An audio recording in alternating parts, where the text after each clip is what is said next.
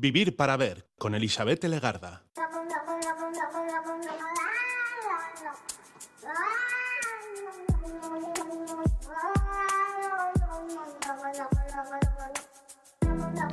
Caixo Gabón, ¿qué tal? Bienvenida, bienvenido a esta edición de Vivir para Ver en Radio Euskadi, Radio Vitoria, en la que estamos saludando desde sus primeros minutos al día 12 de enero.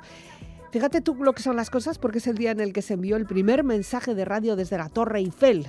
Bueno, pero hoy nos vamos a ir a otros lugares, hoy vamos a ir de bodegas, ¿qué os parece? Pero antes, antes, cuidado, porque si tu cabello es rojizo, natural o artificialmente conseguido, hoy estás de enhorabuena, porque hoy es el día en el que vas a recibir abrazos, abrazos ricos, reconfortantes, besos. Ahí, ahí donde lo ves, hoy es el Día Internacional de besar a un pelirrojo, a una pelirroja. Hoy sois, debierais ser, por lo menos, el centro de atención de nuestros entornos. Es un día raro, ya lo sé, pero siendo justos tendríamos que decir que es un día especial, como especiales sois las personas que tenéis ese color de cabello. Insisto que puede ser natural o puede ser artificial, teñido, no hacemos distinciones, ¿eh? Puede ser de nacimiento o puede ser por elección, como mejor te veas. El caso es que el señor Derek Forgy en el año 2009 quiso homenajear y resaltar esta singularidad pensando que os merecéis un día internacional, ahí donde lo ves. El objetivo es ahuyentar un poquito el estigma, incluso el acoso al que algunas personas os habéis visto sometidas por el color de vuestro pelo. Cuidado, porque de la misma manera que hoy debiéramos daros besos, muchos besos, los yankees se inventaron también un día para golpear a un pelirrojo, pero esa es una idea que, mm, a la que no vamos a dedicar ni un segundo más. Sois poco más del 1% de la población mundial, singulares. Vuestra piel es más clara, es habitual que tengáis pecas, la piel también es más sensible. No habéis tenido demasiada buena prensa y de hecho en la Grecia clásica se pensaba que cuando un pelirrojo moría se convertía en vampiro e incluso se ha llegado a decir que traéis mala suerte, pero tampoco a esta idea le vamos a dedicar más tiempo. Hoy superamos todas estas cuestiones y os vamos a dar besos. Arrancamos una jornada de 24 horas para dar besos a diestro y siniestro, bueno, a pelirrojos y pelirrojas cercanos. Música, en este momento pelirrojo, la de Ed ya sé que es muy manido, es un recurso muy manido, pero también es muy apropiado para arrancar este Vivir para Ver.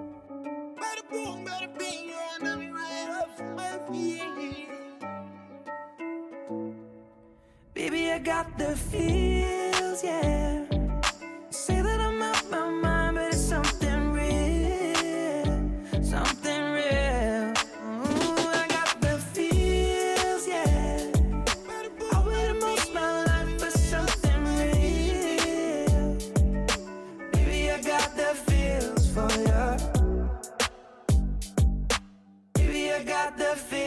For you. Jump into the crowd, your hand in the sky, babe.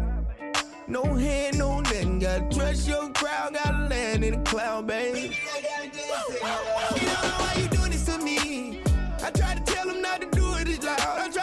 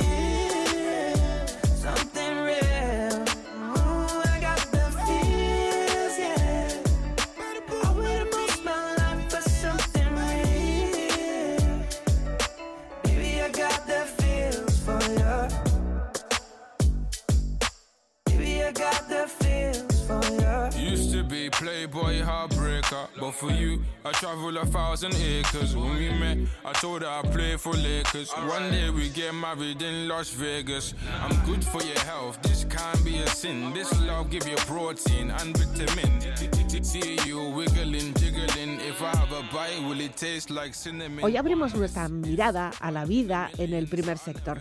No lo vamos a hacer de manera idílica, ¿eh? ni destacando únicamente lo positivo, que es mucho, porque es un sector también castigado y que necesita mucha dedicación, muchas ideas, mucha innovación y mucho, mucho, mucho tiempo y entusiasmo. Eh, lo sabe nuestro invitado, se llama Garicoitz Ríos, es uno de los impulsores del proyecto Bodegas Ichasmendi, recientemente premiado con el premio Laboral Cucha Lorra a los mejores explotadores del sector primario de Vizcaya. En concreto, ha conseguido el premio a la mejor explotación agrícola de Vizcaya en el pasado año 2022. Hoy vamos a conocer su historia, las bodegas de Ichasmendi, la de Garicoitz, la Garicoitz Ríos, que viene a contárnosla y trae además consigo la historia de la bodega, pero también su propia historia personal y su selección musical. Garicoitz Ríos Gabón. Gabón, ¿Qué tal estamos? bien, aquí iniciando el año. Dispuesto a hablar y a compartir tu historia y la de tu bodega, pero como siempre os pedimos una pequeña selección musical y tú arrancas bien fuerte con Coldplay. Eh, supongo, espero, s- intuyo que tiene su propia explicación esta canción. ¿no? Claro, viva la vida, ¿no? No se puede empezar de mejor forma cualquier conversación, ¿no? Porque Ujú. es un privilegio disfrutar de, de la vida, ¿no? Y este, esta época en la que nos ha tocado vivir, que yo creo que es privilegiada. Ujú, Alzando además una copa de vino, a poder ser, o de chacolí, ¿no? Eso ya sería... Y bebo de todo, ¿eh? Pero, Bebes de todo. pero chacolita también, claro. Agua también me consta.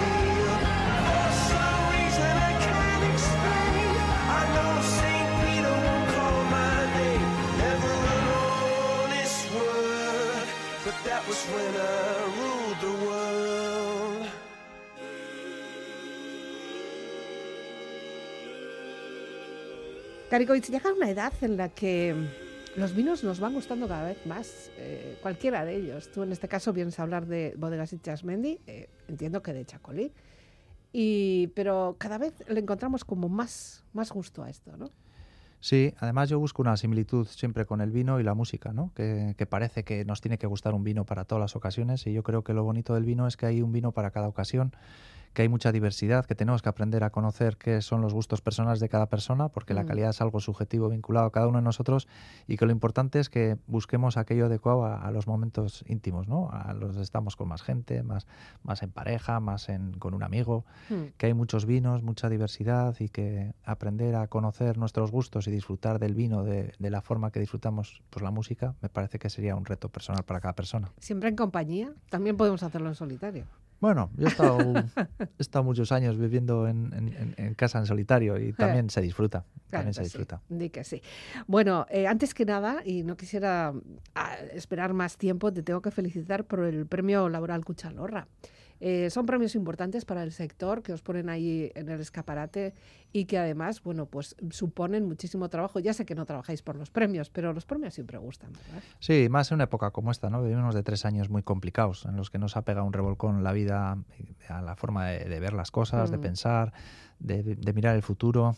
Yo creo que un premio a esta salida de, en cierta manera de este túnel, pues, pues, pues es muy gratificante y, y sobre todo por el equipo, ¿no? Que necesitamos engancharnos otra vez a un proyecto que necesita de tensión y de implicación y de pasión Mm. para sacarlo adelante. Antes lo que era el mundo de las bodegas y de los vinos era como una cosa eh, que se trabajaba, pues porque se trabajaban, se tenían tierras, se tenía un sitio donde hacer el vino, pero cada vez hay más profesionalización, más conocimiento, más técnica, más tecnología. Eh, sois conscientes, hay que estar a la última, ¿no? Sí, yo siempre he visto la agricultura como una profesión, ¿no? Y no ha, ha estado muy dañada a lo largo de, de la revolución industrial, de esta historia reciente, la hemos dejado ahí un poco aparcada, ¿no? Como una cosa de segundo plano. A mí me parece una profesión preciosa en la que jo, es muy importante la formación, la investigación, la, la- la- igual, igual que otras profesiones. ¿no? Y, siempre he tenido una mirada un pelín distinta a lo que era el sector en esa época para, para intentar posicionarlo en un lugar de privilegio en el que la gente nos sintamos respetados y también pues, pues que tengamos esa capacidad de, de vivir de algo que es tan bonito. Ya. El mundo del vino también algunas veces se vuelve como muy eh, muy muy superior, como si fuera excelente, como si fuera, eh, yo no sé, exclusivo. No sé si ahí también corréis un peligro. El mundo del vino ha sido un latazo durante muchos años. Hemos ahuyentado a la gente del consumo con nuestro Sí. ese nivel de elitismo, ¿no? De marcar siempre como una. Yo siempre comento la misma anécdota, pero casi todo el mundo que viene a la bodega, la primera frase que te dice es yo no entiendo de vino. Sí, ¿no? sí, Yo- sí. Nadie entra a un Soy, cine. soy, yo he ido a un par de bodegas y siempre digo, digo, no, yo no entiendo de vino, pero Claro. bueno, eh, bueno, Es que no hay que entender de- de- ni de música, ni de literatura, ni Mm. de cine para disfrutar de las cosas. Y, y cada uno lo disfruta de la forma que considera. Si necesita aprender más para disfrutar, pues ahí está esa posibilidad, Ya. ¿no? Pero sí que hay que acercar a la gente. Yo creo que uno de los grandes méritos de Ichasmendi ha sido socializar la calidad. Acercar la calidad o nuestro esfuerzo, o nuestro conocimiento a cualquier persona que manifieste inquietud en ese ámbito. Hablaremos después de esos encuentros que organizáis, independientemente de lo que es la producción eh, vitícola, o sea, todo lo que hacéis, porque sí que está bien eh, cuando vas a una bodega y te hacen una visita guiada, una cata o cualquiera de las experiencias que vosotros preparáis. Esa cercanía, ¿no? O sea, esa, eh, ese comprender, yo no entiendo de vino, pero te voy a explicar y lu- luego sales de allí diciendo, Buah, pues he sido capaz de distinguirlo, ¿no?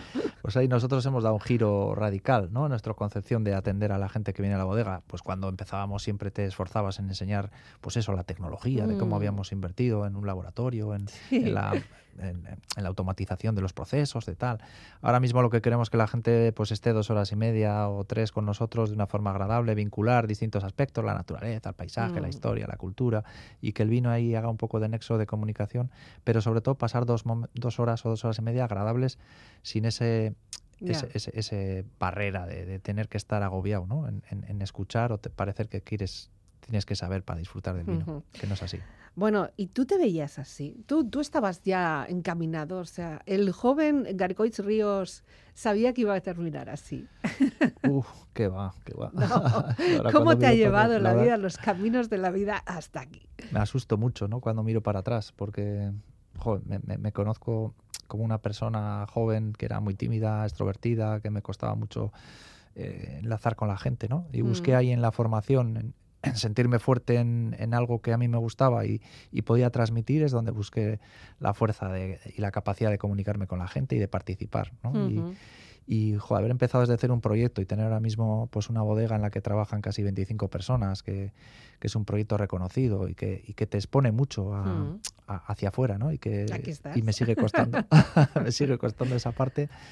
Pues bueno, no, no, no me lo hubiese esperado nunca, pero, pero, pero me siento orgulloso, te voy a decir la verdad. Ya. Claro, ahí lo importante para llegar hasta ahí es o tener tierras o haber vivido en un caserío o tener una familia que, bueno, se haya dedicado a este negocio. Sí, pero no, ¿no? En ese aspecto. Sí, yo vengo del, del caserío, ¿no? Yo vivía en Bilbao por circunstancias de mi padre, que trabajaba en artes gráficas, estudié en, en Santuchu, en, en Churdínaga, pero todos los fines de semana y todas las vacaciones iba al caserío de mis tíos que tenían vacas y cuidaba la huerta ya con 14, 15 años. Siempre he tenido claro que, Mm. que mi vocación era la agricultura y que quería estudiarlo. pero no me visualizaba ¿no? cómo iba a, a- a trabajar. Pero sí que te formaste. O sea, sí que fue un camino que tú elegiste sabiendo además que era necesaria una formación. Sí, yo hice ingeniero técnico agrícola, que lo tenía claro desde que era muy jovencito, que Ujú. ahora siempre nos cuesta, ¿no? Parece a mi hija cuando hablo con ella para ver qué va a estudiar, ese, ese. Uy. ese, ese océano de la vida. Ahora tienes muchos más grados, Sí. también es verdad. ¿eh? Yo Para siempre he tenido claro. difícil. Eh, Siempre tenía claro que iba a estudiar agricultura, lo que no sabía es que cómo iba a ir direccionando lo que era la formación, que me he ido Mm. formando pues luego en ámbitos como la enología, la comercialización, el marketing y en los últimos años en, en los recursos humanos o en las personas, que es algo de lo más bonito y lo más complejo que existe en las empresas. Esa especialización de todas formas, una cosa es hacer pues una ingeniería agrícola, pero luego ya ir descartando y quedarte con las vides. Eh, también eh, es otra elección que haces. Podrías haberte dedicado a hacer, no sé, frutales o huerta o no sé, o cerdos, está lo mismo, ¿no? Sí, es verdad. No, pues estuve a punto de, de participar en un proyecto de oveja, de hacer ¿Ves? quesos, con un vecino que tenía una explotación además de mucha calidad, allí en Murias, en, en La Riegada. Eh, me encantaba la fruticultura, la horticultura, pero bueno, por circunstancias de la vida me contrató la Diputación para hacer un trabajo durante tres años eh, en Vizcaya y Guipúzcoa, pues, de, de selección de la Andarra Bisuri, que estuve en contacto con muchas bodegas y muchos proyectos, y ahí fue donde me entró el gusanillo. Y me reconducí por este, por este mundo, ¿no? que de, de- de lo cual me alegro, porque Ya. te da mucho más margen que, que lo que es la horticultura y la Que fruticultura. sí, él tiene como más experiencia. Yo entiendo que además, no sé exactamente las fechas, pero tú me vas a corregir, pero era casi como el momento en el que mm, todo este boom del chacolí empezaba, porque el chacolí era como un vino pues, de tercera, de casa, ¿no? Doméstico. Sí, el siglo XX sí, el siglo XX lo puso en, en el último escalón, ¿no? Lo escalón, sí. bebíamos el, De el- hecho, si alguna persona mayor, mayor de 90 le dices algo de chacolí, te- ¡ah, eso Sí, ya, con sí sus está". tópicos y sí, sí. sí que lo, pues nada, si lo bebíamos el último lunes de Guernica, el día Santo Tomás, y luego Mm. no lo volvíamos Bueno, a probar ese el día resto, se bebe todo el resto del que- año. lo que te den. Pero claro, de ahí a conseguir subir en niveles y, y, bueno, y que, y que sea bueno, claro, Mm. también es verdad, que igual en aquel entonces no era tan bueno, era una cosa que se hacía en casa, ¿no? Ahí en los años 95 en Vizcaya sí que era- había muy poquitas explotaciones, justo había un par de bodegas que eran Arechaga y, y Roberto Ibarreche que tenían bodegas mejor montadas y empezaban a dar ese saltito Hmm. cualitativo, ¿no? Y que empezaba a intentar visualizarse que el chacolí podía ser más que un vino de barra y, y que un vino de, de estas, Peleón. de estas fiestas que vivíamos por patriotismo más que por Sí, calidad. Sí, sí, sí. Y ahí, claro, hay que tener un poco de visión. Eh, eres un visionario de estos, así como diciendo, aquí va- puede haber nicho, que se dice, ¿no? Visionario, yo solo he creído en el trabajo, ¿no? Pero sí que es verdad que a veces ves una cosa, ¿no? En- ves una cosa y empiezas a actuar para, para conseguirla. Mm, Y, y sí que es verdad que hay cosas que, que he visto durante estos años y que con el paso del tiempo las hemos ido consiguiendo. Y eso la verdad que te da mucha satisfacción, ¿no? Que, te- Mm. que es como una, un, un sueño o, o una idea que tienes ahí y poquito a poco se va consolidando y con los matices pues que pueden surgir en el camino, pero que, que- que llegas a, a puntos en los que, en los que crees. Ujú. Un poquito más de música, ¿te parece? La elección siguiente es la de Amy Winehouse. Sí, Ya con el apellido ya me lo dices todo, o sea, es un vino blanco, ¿no? Sí. Sí, la verdad que es un personaje, ¿no? En, Mm. en como un talento tan, tan brutal, ¿no? Ya. Pues eh, es esa vida tan tortuosa. Me parece, Ujú. me parece una voz fantástica y que la, la he escuchado mucho y me parecía una canción apropiada para este momento.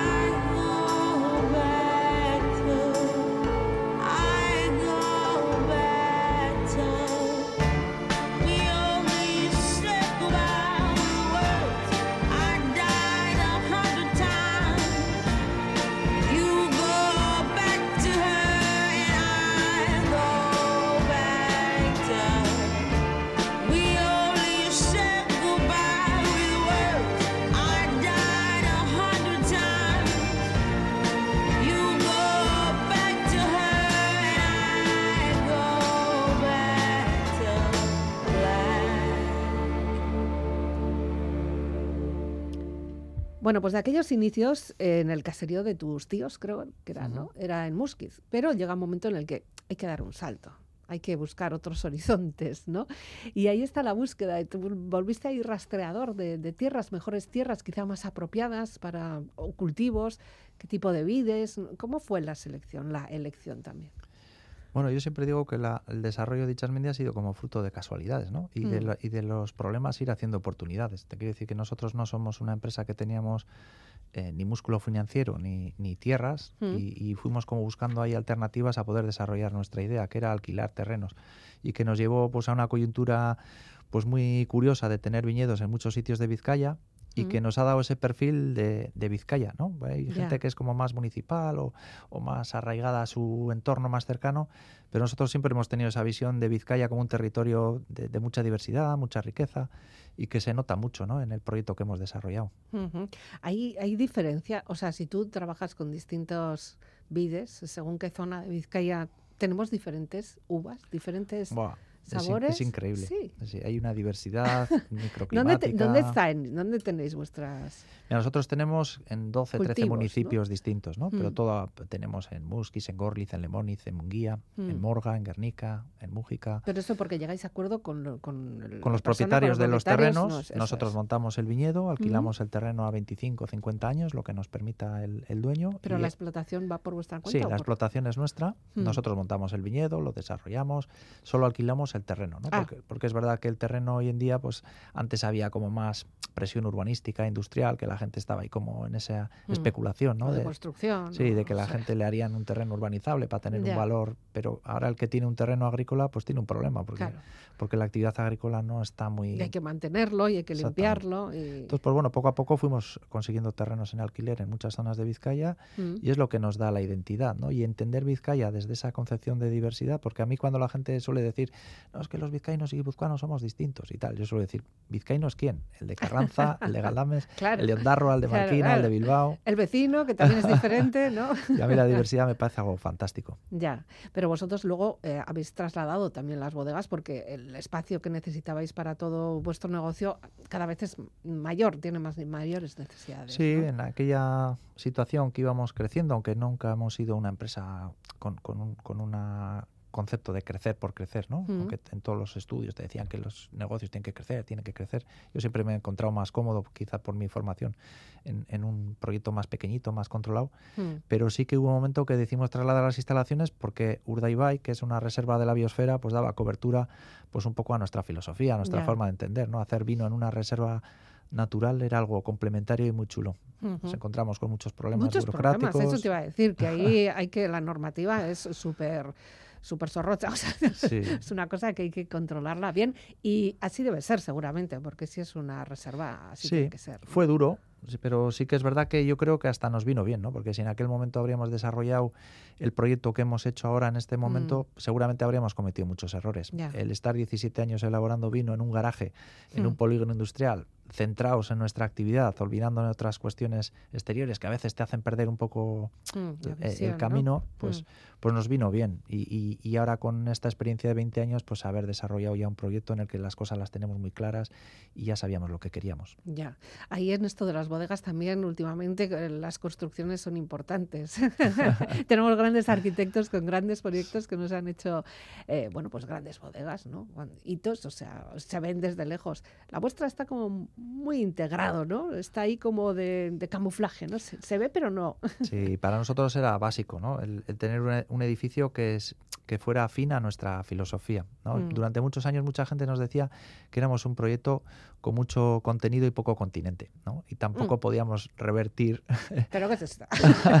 tampoco podíamos revertir esa- esa- eso que nos ha identificado durante tantos años. Entonces hemos buscado un arquitecto que tuviese la sensibilidad de trabajar en medio natural, que había hecho el Beer Center, que había trabajado ahí en la reserva, que tenía ese toque, ¿no? De, de trabajar en, un entorno natural y, y a su vez pues de que estuviese integrado y no no y que conviviese la tradición y la innovación que a mí me parece un concepto muy bonito está ahí Ah. un caserío una ermita Ojo que, y- que el edificio no es pequeño. No no no es pequeño y es un edificio que pretende estar vivo que no no que vaya un poco interactuando con el clima con la humedad con el sol con la decoloración y que se vaya integrando al, al modo Mm. de los árboles o, de las plantas no que van cambiando de color en las estaciones y que se van ahí como formando a lo que son las condiciones de cada sitio. Pues pretendemos que el edificio sea lo mismo. Ya. Si pasamos un poco a la parte de, de contabilidad, ¿cuántos litros de chacolí podéis llegar a producir? Bueno, el chacolí es un- una de las denominaciones más pequeñitas a nivel estatal, ¿no? Y a veces Mm. eh, un poco de volumen en el chacolí se interpreta como una bodega grande cuando en el mundo del vino somos todos muy pequeñitos. Yo tenemos una ventaja en el mundo del chacolí es que todas las bodegas hay poca diferencia de unos a otros, del más pequeño al más grande, la diferencia no es muy grande y podemos tener como inquietudes muy similares que nos ayuda pues a gestionar mejor la denominación, ¿no? Porque todos tenemos unas ideas bastante afines o bastante cercanas y eso es una es creo que es una oportunidad para que la denominación de origen sea algo potente en, en el ya. futuro. Mm, No sois contrarios, o sea, no estáis ahí uno con otro a, a la Oh, eso no. sería una mirada No. no. Yo qué sé, tantas películas y series que nos han vendido de, de envidias y demás historias entre viticultores. Aquí o nos cuidamos todos o se va esto al garete. Mira, yo siempre he creído en la colaboración como forma de crecimiento porque si no, no nos habríamos desarrollado. Como te he dicho antes, no somos una empresa capitalista ni con músculo financiero y todo lo hemos hecho a través de colaboraciones. Mm, Entonces, si no tenemos la visión de que el Chacolí es una marca paraguas que nos da prestigio a todos los que estamos debajo de ella y que debemos dedicarle un poquito de espacio mm. individual nuestro, un esfuerzo individual para, en pos de la marca colectiva, pues tendremos poco desarrollo. Yo creo que es fundamental el, el tener la convicción de que las marcas paraguas son necesarias y que como colectivo vamos a ser mucho más fuertes que individualmente. Ya, aquí sí que es verdad que hay gustos, o sea, esto es como la tortilla con cebolla o sin cebolla, chacolí de Vizcaya o chacolí de Guipúzcoa, ¿no? Ahí también, no sé, no tenéis ahí piques. ¿no? Bueno, pero 450 hectáreas en Guipúzcoa, 425 en Vizcaya. Mm, Si no somos capaces desde la diversidad, como te he dicho antes, porque todos no interpretamos la forma de elaborar el vino de la misma manera, porque es, eso es enriquecedor y es bonito, porque la globalización es un problema para esta sociedad, bajo mi percepción, ¿no? Y cada uno tengamos una percepción de lo que ha sido, debe ser el chacolí, pero conjuntamente pues pongamos en valor el término, ¿no? Con la gastronomía, la cultura que tenemos, pues si nos sacrificásemos individualmente en, en potenciar el término, nos iría genial, ¿no? Con Ya. que hubiese un chacolí en todos los restaurantes a nivel mundial, pues nos iría, no- nos iría bien. Oye, y ahora que dices tanto, estamos hablando tanto de la palabra, esa TX o CH también, que durante un tiempo estuvisteis en todos los informativos, ¿cómo- ¿qué hacemos con esto? Bueno, era un tema que a nosotros no nos... mm, Históricamente el chacolí era una bebida que se elaboraba en una zona geográfica de distintas eh, provincias de España.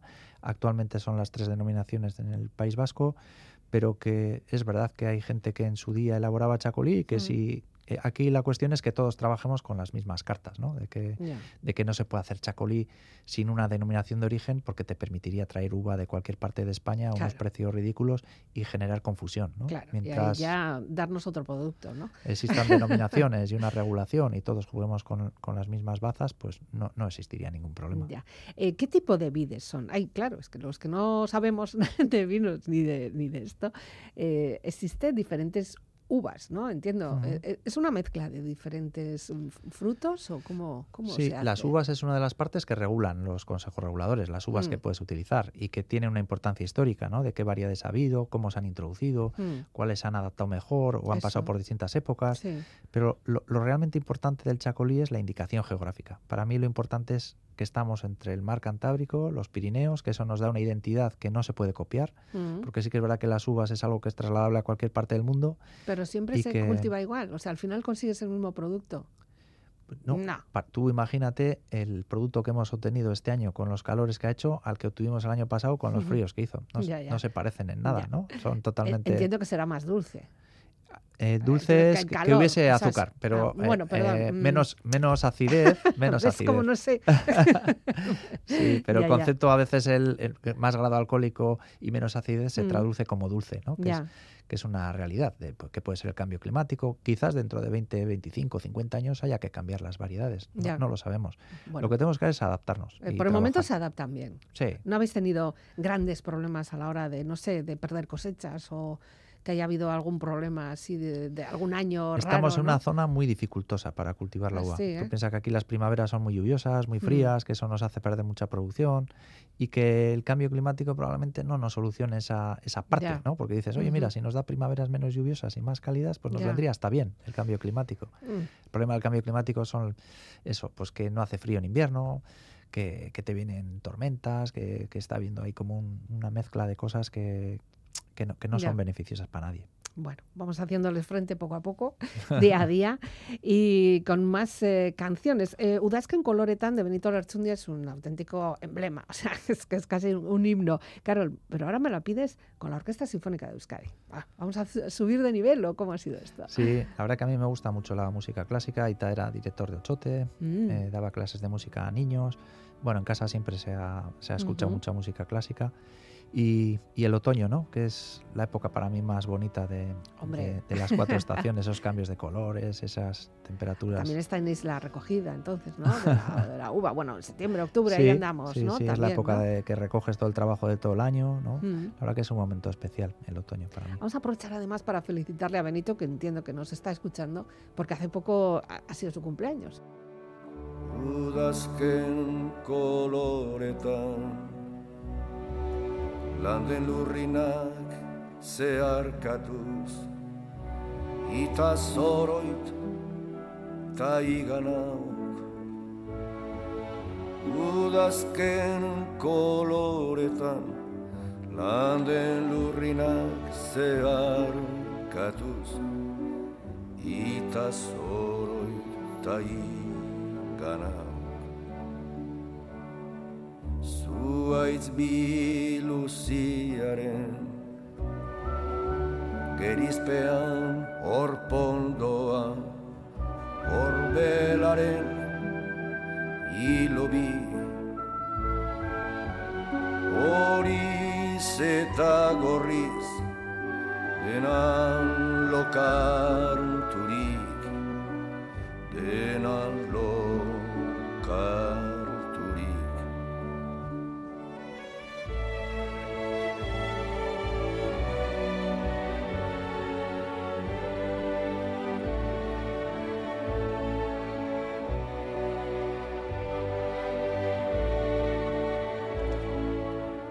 Eskuratu ostoan, xume bezain ere. Hain soila bere bihotzean Zuaiz guztiaren bizkortasunez.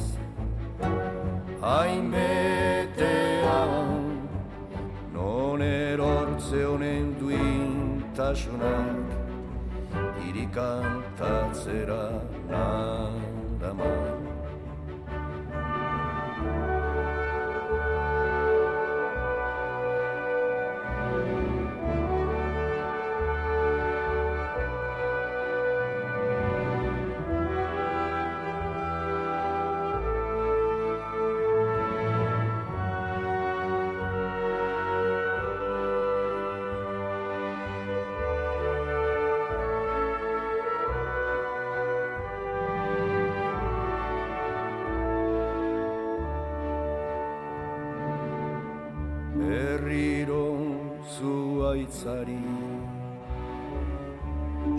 saiok kezkaturikote joate askearen oparotasunea haro o paro ta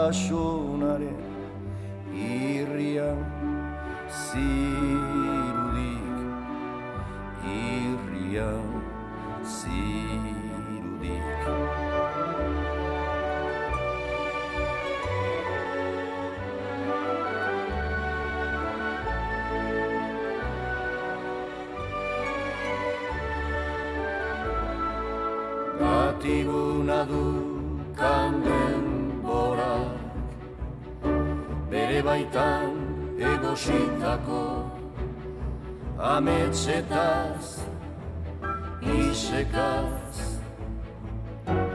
Bailegoan Nere baitako ametsetaz Isekaz, bait legoan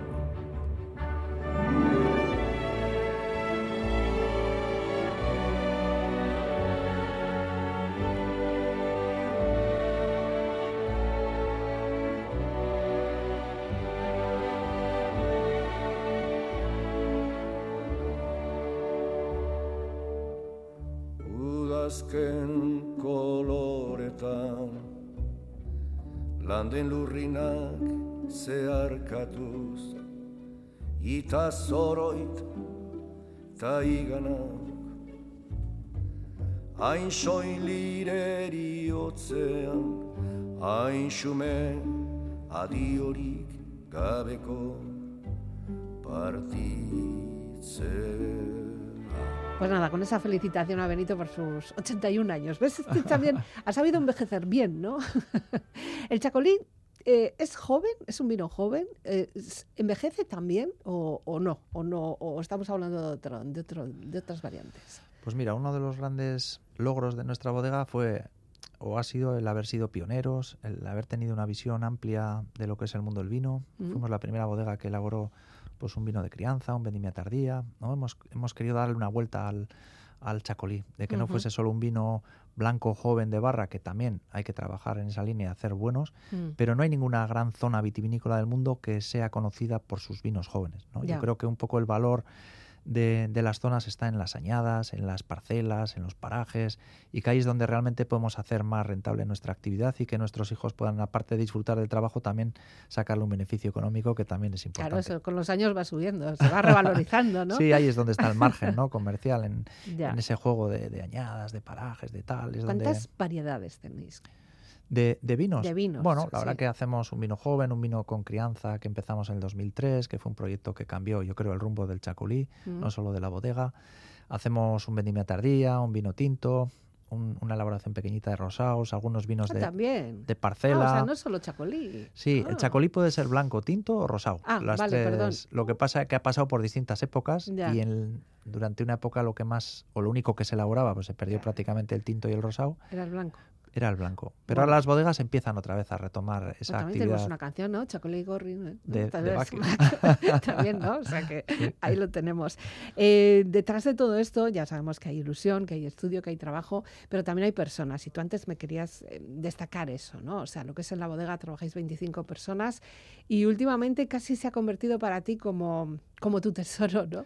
Hay que cuidar a las personas, ¿verdad? Sí, yo creo que en las empresas pequeñas la calidad es las personas, ¿no? Más Mm. que los sistemas de calidad. Yo creo que al final, si tú consigues gente tener implicada, formada, que, que trabajen con esa pasión, ¿no? Con el concepto transversal de innovación, de formación, Mm. y que es una cosa que se dice fácil, pero que no nos lo han enseñado ni en la escuela, ni en la universidad, y es complicado, ¿no? Porque todos reivindicamos lo mismo, pero no todos tenemos el mismo carácter ni servimos para los mismos modelos de Ya. organización. Ujú. Nosotros sí que hemos hecho una apuesta por, por las personas, que es costoso, no te voy a decir que es una cosa sencilla, pero que es también grati- gratificante. Bueno, pero luego también eso da un valor. O sea, a la larga eh, habrá que cogerlo como si fuera una inversión, ¿no?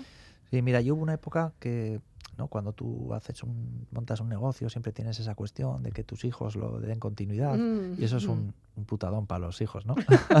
Bueno, o Sí, no, O no, o pero bueno, no. que elijan, que elijan. Bien. Yo, pero depende de lo que vean también en casa, claro. bueno, yo he elegido el camino profesional que me ha gustado y he sido feliz eh, trabajando en algo que me gusta porque estar 10 horas al día trabajando en algo que no te gusta es Uf, realmente una losa. ¿no? Y, yo soy feliz trabajando en lo que me gusta y quiero que mi hija sea igual que yo, que elija aquello que le guste y que pueda disfrutar. Pero también he- me he dado cuenta que joder, todo el esfuerzo que he hecho durante estos años en, en construir una, una empresa, pues que perdure en el tiempo, ¿no? Y por eso he dedicado tiempo a lo que es el relevo de, de personas, ¿no? Que garanticen la continuidad del negocio, sean o no familiares, mm, sino que sean gente profesional y que disfrute del trabajo que están haciendo, que yo creo que lo hemos conseguido. Ahí dentro de la profesionalidad, eh, entiendo que, bueno, tú te formaste, pero tú también has sido formador. Ahí eso sí que te ha gustado también. No has tenido que ay, dejarlo un poquito aparcado, aunque de vez en cuando sé que te quitas la espina, ¿no? Sí, empecé, mis primeros trabajos fueron dando clases de jardinería en, en distintos municipios, en una escuela taller, en Bilbao, en Lejona, en Musquis. Mm. Y bueno, la verdad que es una cosa que me gusta. La- hoy en día mantengo ese, ¿no? ese gusanillo dando clases en la escuela de hostelería de, de Archanda en el curso de sumillería y, varios cursos en distintas escuelas de hostelerías, en la universidad y en los cursos de cata de formación que hacemos también en la, en la empresa. Para mí la formación es algo básico en Ya. el desarrollo cultural de cualquier sociedad. Y tú ves que las nuevas generaciones tienen curiosidad, que, que les gusta, que hay, hay muchos más jóvenes que se acercan a este mundillo que en un principio se pensaba que era como más elitista, como decíamos antes. Yo creo que eso hay que generarlo, ¿no? Mm. Y yo la experiencia que tengo es que a la gente joven, si le aportas algo que le resulta atractivo, pues les gusta, ¿no? Ya. Viene la parte de trabajo que a veces decimos, no, es que no hay relevo generacional en la agricultura. Claro, si les ofrecemos un trabajo que tiene poca rentabilidad económica sol y que tiene que trabajar 100 horas, pues, pues no, pero hay modelos en los que, joder, la gente, yo tengo mucha gente joven en la bodega Hmm. y les veo que les gusta y que lo quieren desarrollar. Y en el mundo del vino es verdad que la gente joven no bebe vino porque nadie nacemos gustándonos en alcohol. Es una cosa que se desarrolla. Sí, sí, se desarrolla, Y- el paladar se desarrolla también, pero yo creo que hay cada vez hay más jóvenes que beben vino y son capaces incluso de valorarlo, ¿no? Independientemente de la cultura de la cerveza que últimamente también está subiendo muchísimo, ¿no? Pero hace falta eso, cultura, ¿no? Y Mm. cuando nosotros hacemos muchas cosas con gente joven que no pueden beber vino cuando son menores de edad, pero Sí. sí, que conozcan los procesos, que conozcan la naturaleza, que conozcan las uvas, que Mm. conozcan cómo se hace un vino. Y cuando hay conocimiento, pues seguro que el consumo cuando son adultos será más respetuoso y con más conciencia. Ya, y todas estas ofertas también que hacéis, eh, de, yo qué sé, de experiencias, de maridajes, de, de visitas y de, de tours, eso también, bueno, pues promociona un poco lo, lo que es la parte turística, sí, para los que vengan de fuera, pero los que venimos, los que estamos aquí también, puede ser un buen plan, atractivo, ¿no? Sí, en esta pandemia pues ha venido mucha gente local, ¿no? No se Mm, podía viajar y pues venían allí. La verdad que es una experiencia que la gente se sorprende porque muchas veces viajamos al extranjero o, o a otras zonas vitícolas a ver bodegas y no conocemos lo de casa. Ya, y ha sido toda una sorpresa para la gente. Pues sí que en estos dos años le hemos dado una vuelta al tema de cómo recibir a la gente en nuestra casa y hemos creado una visita muy atractiva, pues eso, no, no enfocada solo al conocimiento del vino, sino a que relacione un poco aspectos que están relacionados, que es, la, Ya. es un poco la naturaleza, que estamos en Urdaibai con los pájaros, los árboles, Mm. el tema de la historia, de cómo había, había una tejera, había también una ermita en 1857, pues un, un bosque de árboles centenarios. Joder, hay muchos aspectos de lo que la gente disfruta pues con una copita de vino. Desde Ah. luego que sí. Aquí ahora, bueno, pues el triunfo ha llegado, por lo menos el reconocimiento con el premio Lorra de la Caja Laboral. Pero claro, esto no se para. Eh, tú estás aquí conmigo, pero eh, yo entiendo que es difícil. O sea, vuestro trabajo os requiere todos los días. Siete horas, siete días, perdón, 24 horas. ¿no? Sí, mira, para mí mi mayor reto ahora es eh, volver a conectar eh, a la gente en la organización, que estos tres años han sido muy duros, no por la parte económica solo, ¿no? Mm. que hemos sufrido una situación bastante caótica de Sí. cierre de hostelería, un día era como humillante, ¿no? Un día Mm. cerraban, otro día abrían, Sí. otro día tenías podías ir a vender, Por otro día no. decretazos, además, todo. Sí. ¿no? A ver quién la tenía más. Ha sido como en muy- este caso. No sé, una situación extrañísima. Y, y sí que es verdad que también yo creo que ha repercutido mucho en las organizaciones que las personas nos hemos alejado un poco, ¿no? O nos hemos centrado más en el yo, en, en- en nuestra relación con, con las familias, con nuestro entorno de gente mayor, y que necesitamos otra vez retomar el pulso al, al- al trabajo, al, al proyecto, Mm. a tener un poco pues ilusiones de, de futuro y que es el trabajo más cercano que nos queda ahora, ¿no? El, el enganchar otra vez a toda la gente y, y volver a, a impulsarnos. Porque yo siempre he sido de los que cuando viene un problema hay que solucionarlo. Claro. Pero en esta pandemia no podías hacer nada. No, eh, Entonces, era ir, sido- ir en contra de la marea, ¿no? Ir, ir un poco en contra de las olas, ¿no? Ahora es esperar y, y sí que otra vez empezar a poner acciones concretas eh, Mm. en las que ya te sientes más seguro. ¿Tienes así algún proyecto entre manos que, que la estás cuidando como si fuera así tu, tu, no sé, tu joya de la corona? Mm, Bueno, la verdad que todavía no me cuesta levantarme por las mañanas para ir a Mm, trabajar. Y eso es el mejor síntoma, ¿no? De que cada vez que voy a trabajar lo hago con ilusión. Y, y sí que tengo muchos proyectos, pero siempre soy una persona como muy activa, como muy... Y tengo varias cosas que quiero consolidar y, y veo todavía un futuro a medio plazo en el que jo, hay cantidad de cuestiones que podemos abordar y disfrutar y, y- y seguir dando valor a, a la agricultura. En todo esto también entiendo que eh, el promocionarse, el estar, el acudir a, no sé, a eventos, acudir a, a- a mercados, es, es- es necesario o, o- o nos quedamos en casa. Bueno, nosotros no, no hemos sido una bodega que haya ido, hemos contextualizado siempre la distribución de otra, de otra forma. No Solemos ir a ferias, a ferias Mm, locales, sí, digo, sí. ¿eh? No. Sí que a ver, puntualmente podemos ir a alguna feria a Madrid, a Barcelona o, o a Alemania, pero trabajamos durante la semana con una red de distribución propia profesional también Mm. y sí nos gusta eso, ser críticos con los modelos eh, clásicos, ¿no? Y, y buscar siempre como alternativas o un poco la adaptación. Es que la evolución de la sociedad es brutal, ¿no? Y Ya. no nos podemos quedar la agricultura ahí como un elemento que se vincula solo a las ferias agrícolas de los fines de semana. Yo No, creo que no, hay muchos no. aspectos que hay que darle una vueltilla. Hombre, nos gustan, pero Sí. ahí detrás tenemos que saber que hay personas que han dedicado mucho tiempo. Y que a- tienen familia, Y que que tienen familia y que también les gusta eh, tomarse un vino sin necesidad de estar trabajando, ¿no? Simplemente por el placer de, de hacerlo. Eh, las ferias, lo que sí ocurre es que en las ferias siempre haber, suele haber como mucho intercambio. Eh, quizá entre iguales, ¿no? O sea, no es tan abierto, no es tan público, pero bueno, pues entre iguales para ver un poco qué, qué se cuece, qué, qué es lo que cada uno tiene en su, en su cabeza, ¿no? Sí, viajar, conocer gente, conocer Mm. otros proyectos, eso es lo que te abre la mirada. Ya. Eh, Y es fundamental. ¿Tú haces turismo enológico? ¿Vas de tapadillo por ahí? Sí, hombre, me, me gusta. eh, también me he dado cuenta que a veces aburres un poco a tus cercanos y que Ya. hay que ser comedido. Pero cada uno es como eso. pero una de las cosas en las que soy como soy es porque he viajado mucho y Ya. eso me ha abierto mucho la mirada, ¿no? He estado en Alemania, en Francia, en Italia, en, en distintas zonas de España, en Mm. Priorato, en Galicia Ya. y hay que visitar y Es que conocer. qué zonas, ¿eh? Ya. Ay, amigo. Bueno, di que también por la parte de Estados Unidos, por la parte de California, también ahí tienes grandes, Sí, grandes bodegas, mira, ahí ¿no? todavía Ahí- no he estado. Pues me mira, gustaría habrá que visitar apuntarlo, ¿no? Oregón y la zona de California, son dos zonas que tengo pendientes. Bueno, y luego toda la zona asiática que como, quizá no como productores, pero sí como, como clientes, eh, deben de ser, debe ser una barbaridad eso, ¿no? Pues yo salvo Japón, Hmm. Asia es un- una zona a la que no... Bueno, éramos una bodega que vendíamos todo lo que producíamos, ahora Hmm. ha cambiado un poquito la situación, pero sí que es verdad que hemos tenido que seleccionar, ¿no? No, no podíamos abarcar todos los mercados y había que seleccionar esa cantidad limitada que tienes de producción. Y Asia es un país que siempre me ha dado pereza, igual por el idioma, por la cultura tan distinta. Ahí Japón sí que es un país que me... Vamos, del que estoy enamorado, de su gastronomía, de su cultura. ¿no? Marida Eh, bien, maridaría bien. es genial, el chacolí para la comida japonesa es, vamos, Sí, junto al sake la mejor.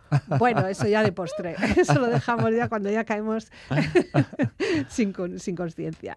Pues Gary Coitz, eh, te agradezco mucho que hayas venido porque sé que, insisto, vuestro trabajo es, es intenso, ¿no? Y hay- hay- siempre es- hay dificultad, ¿no? Para poder dejarlo, poder venir, acercarte y, y promocionar. Pero bueno, ha sido un placer conocerte. Y bueno, pues ahí estamos, trabajando, ¿no? No, no tenemos otra, otra historia.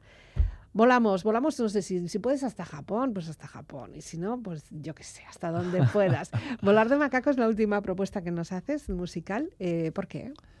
Sí, pues mira, hice un viaje precioso este verano con mi hija, Mm. a solas los dos, y fue una de las canciones que ella mira. me, me- me ¿En- puso a en menudo coche? en, el- en el ¿Fuisteis en coche. coche? Sí, Oh, sí, a mí me gusta viajar mucho en coche. Sí, Y la verdad que volar es algo bonito, ¿no? El, tener imaginación, el visualizar el futuro de una forma bonita. Y, Mm. ¿no? y los jóvenes es algo sobre los que hay que apostar.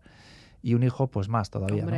Y la verdad que guardo un recuerdo precioso de este viaje y esta canción, pues también me parece una forma bonita de, de- de De terminar la entrevista porque tenemos que Mm. tener la ilusión de volar. Desde luego que sí. Y lo bonito que es ir en coche y ver mm, vides, todas, todas en fila. ¿eh? Sí, ahí con la hija las tenía que mirar de reojo, ¿eh? porque si no, No, pero es que De hace- hacen unas formas geométricas que es una maravilla. El ¿eh? paisaje de la viticultura es precioso, ¿no? El cambio de Sí. coloración en otoño, esos tonos rojizos, amarillentos, lo Ujú. que son las formas geométricas que dices, ¿no? Sí, que sí, a mí muchas siempre me ha veces llamado la atención. Eso y los olivos. O sea, no sé por qué. en el Tour de Francia muchas veces las Oh, imágenes aéreas bueno. que se dan de las distintas zonas Ya. vitícolas de Francia es precioso. Ya, ya. Ahí estamos nosotros colaborando en el diseño del paisaje en Vizcaya para que Bueno. también tenga su protagonismo. Bueno, cuando vengan, cuando van a arrancar por aquí, ¿no? El año que viene. El año bueno, este Sí, año. este año, este año está el tour. Pues, pues Ahí- nada, a ver si nos sacan unas buenas imágenes de Itrasmendi y, y las vemos con ese helicóptero fantástico, además que llevan los del tour, que menuda realización de, de televisión que tienen. Bueno, ahí tú eres más especialista que yo. bueno, nosotros disfrutamos o bien del deporte o bien de lo que nos enseñan a través de esas imágenes. Garicoitz, Carcasco. Gracias por la invitación. Gabón. Un placer. Gabón. Hasta aquí nuestro tiempo. Puedes descargarte este podcast en la web del programa Vivir para Ver, al que llegarás también a través de las redes sociales. Búscalo con paciencia, pero ahí encontrarás todo el contenido. La despedida de quien nos habla Elizabeth Legarda Gabón. Dime mi niña, si tú eres mi casa, porque mi paso se retrasa y a veces no sabe volver. Dime mi niña, si tú eres mi espejo, a veces mi reflejo no se asoma, no se deja ver. Serán mis melodías que confirman mis heridas, será mi voz que camina de puntillas. Será mi mirada secreta que seduce a tu dueño. Será tu historia y la mía que vuelan tras un mismo sueño. Volar, volar,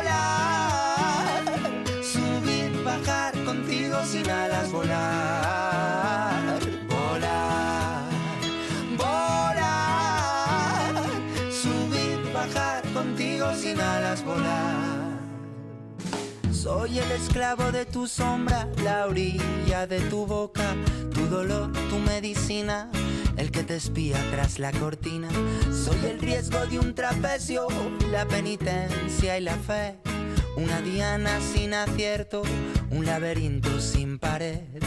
Te regalé la luna, me sumerjo en tu laguna, buscando la vacuna que me devuelva la fortuna de volar junto a ti.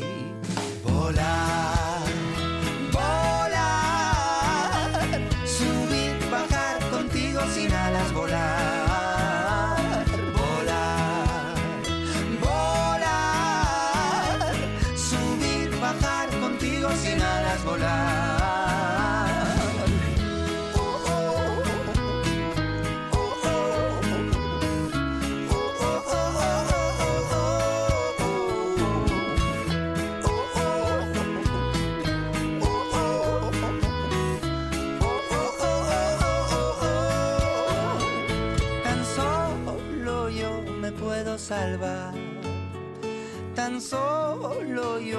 puedo curar. Que cambien las estaciones, que cambie el plan, pero que nunca cambie la meta de juntos volar.